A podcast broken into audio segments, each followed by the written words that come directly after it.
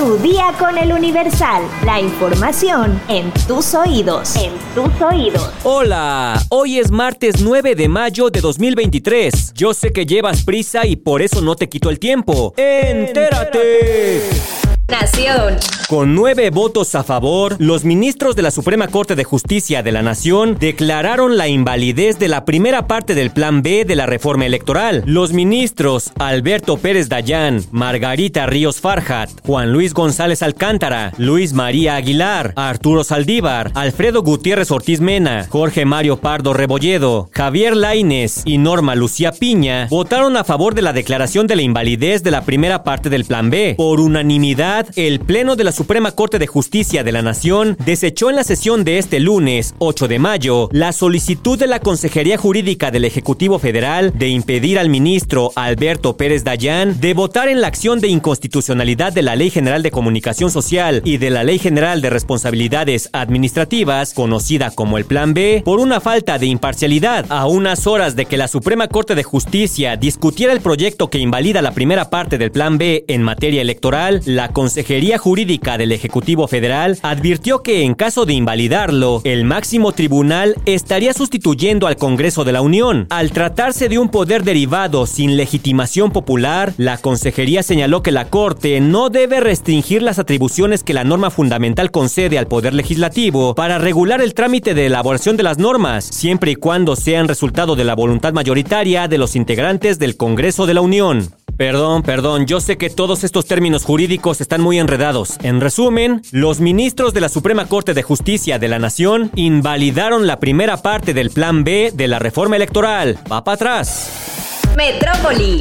Un botín de medio millón de pesos fue lo que robaron seis delincuentes al asaltar y lesionar de un rozón de bala a un cuentaviente que viajaba en su auto en calles de la colonia Santa Cruz Atoyac en la alcaldía Benito Juárez. Los hechos ocurrieron alrededor de las 5 de la tarde con 30 minutos de este lunes 8 de mayo en la esquina de las calles Mayorazgo de Solís y Popocatépetl. Veníamos del banco de un Santander en Reforma en el centro. Primero se nos cerró un coche de color blanco. No pudimos frenar y le pegamos. Rápidamente unos tipos se bajaron de unas motos y nos encañonaron. Dijo un acompañante del afectado que no quiso proporcionar su nombre. Al negarse a entregar el dinero, el conductor, un hombre aproximadamente de 60 años, fue lesionado por un rozón de bala que entró por el vidrio izquierdo de su camioneta de color gris de la marca Renault. Con el botín en su poder, los asaltantes huyeron en motocicletas hacia el oriente de la Ciudad de México. A la emergencia llegaron varias patrullas de la policía preventiva y los paramédicos de una ambulancia que atendieron atendieron al conductor. Sin embargo, determinaron que no era necesario su traslado a un hospital. Los dos vehículos quedaron sobre la calle Mayorazgo de Solís y fueron enganchados por grúas de la Secretaría de Seguridad Ciudadana para ser trasladados al depósito vehicular. No está de más. Si vas a transportar dinero, toma tus precauciones. Estados. En Ciudad Victoria, Tamaulipas, durante más de tres horas, decenas de personas cerraron la carretera federal Victoria a Matamoros a la altura del ejido Miguel Hidalgo en protesta por la desaparición de dos jóvenes de 15 y 17 años de edad a quienes sus padres aseguran que el pasado 5 de mayo presuntamente se los habrían llevado elementos de la Guardia Nacional. La Secretaría de Seguridad Pública de Tamaulipas alertó desde temprano de la situación que ocurrió en ese sitio, en el municipio de San Fernando, donde personal de la Guardia Estatal estuvo brindando seguridad y vigilancia. El papá de los muchachos manifestó que se los llevaron entre la una y media y dos de la tarde del día 5 entre las calles Camargo y Cruillas de la colonia Tamaulipas en San Fernando. Mis hijos se llaman Miguel Ángel y Eric González, de 15 y 17 años de edad. Ya fuimos a buscar al cuartel. Nos dicen que no hay nada allá. También nos mandan al Ministerio Público y solo nos piden papeleo tras papeleo. No es justo que nuestros muchachos no aparezcan. Confirmó que ya levantaron una denuncia por los hechos, en los cuales aseguró que los involucrados eran presuntos elementos de la Guardia Nacional. Mundo.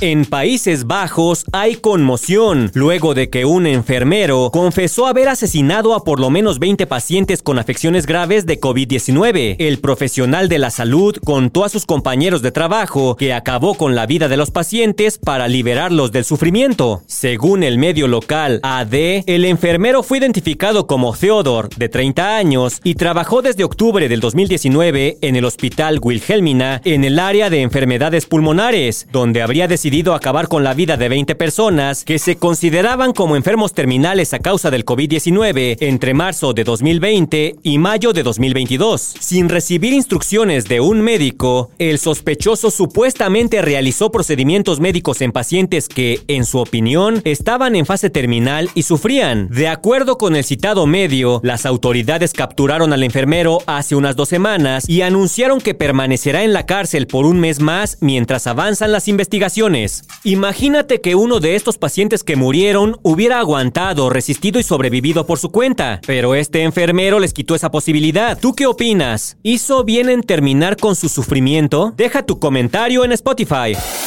Espectáculos. Luego de que el pasado mes de marzo Kalimba fuera señalado pública y legalmente por la actriz Melissa Galindo de presunto abuso sexual, el cantante reapareció por primera vez ante los medios para defender su inocencia, pero también para hablar sobre las muestras de amor y cariño que ha recibido por parte de sus amigos y familia en estos momentos. Aseguró que no pretende atacar ningún tipo de movimiento y mucho menos callar la voz de las mujeres que son víctimas de este tipo de delitos y las anima a denunciar pero lo que sí pide es respeto, tanto para él como para la actriz. Incluso hizo un llamado a sus fans para que dejen de atacarla en las redes sociales. Cuando yo muestre la verdad, se mostrarán muchas otras cosas, pero también se debe seguir respetando a la mujer y alentando a que las mujeres puedan levantar la voz y hacerlo. Sé que hubo muchas personas que atacaron hacia el otro lado, a Melissa, y yo no pido que ataquen hacia ninguno, yo pido que respeten. Yo en ningún momento he hecho ninguna declaración que aliente a atacar. Declaró Kalimba a su llegada al aeropuerto de la Ciudad de México. Kalimba también agradeció el apoyo de su público, sin embargo, se negó a dar cualquier tipo de detalle legal sobre la demanda que aseguró emprendería en contra de Melissa. Explicó que para que nadie más tenga que vivir una situación similar a la de él, por un señalamiento que asegura es falso, y sobre todo para no desvirtuar la lucha que las mujeres han tenido que enfrentar para ser escuchadas, todas las denuncias deben ser tomadas con responsabilidad.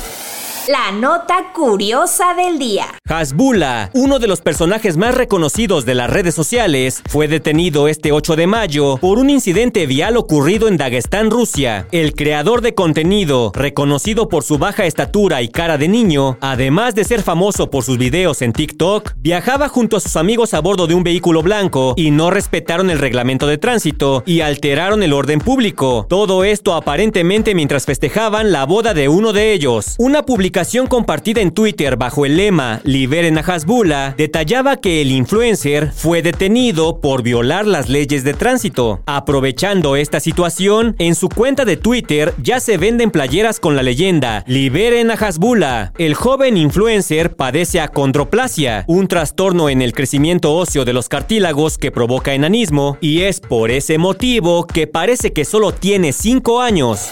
¿Sabes qué le pasa al cerebro cuando tomas... Ay, esto le pasa al cerebro. ¿Sabes qué le pasa al cerebro cuando tomas cerveza? Descúbrelo en nuestra sección menú en eluniversal.com.mx. Ya estás informado, pero sigue todas las redes sociales de El Universal para estar actualizado. Comparte este podcast y mañana no te olvides de empezar tu día. Tu, día, con, El Universal. Tu día con el Universal. La información en tus oídos. En tus oídos. Even when we're on a budget, we still deserve nice things. Quince is a place to scoop up stunning high-end goods for 50 to 80% less than similar brands. They have buttery soft cashmere sweaters starting at $50, luxurious Italian leather bags, and so much more. Plus, Quince only works with factories that use safe, ethical, and responsible manufacturing. Get the high-end goods you'll love without the high price tag with Quince.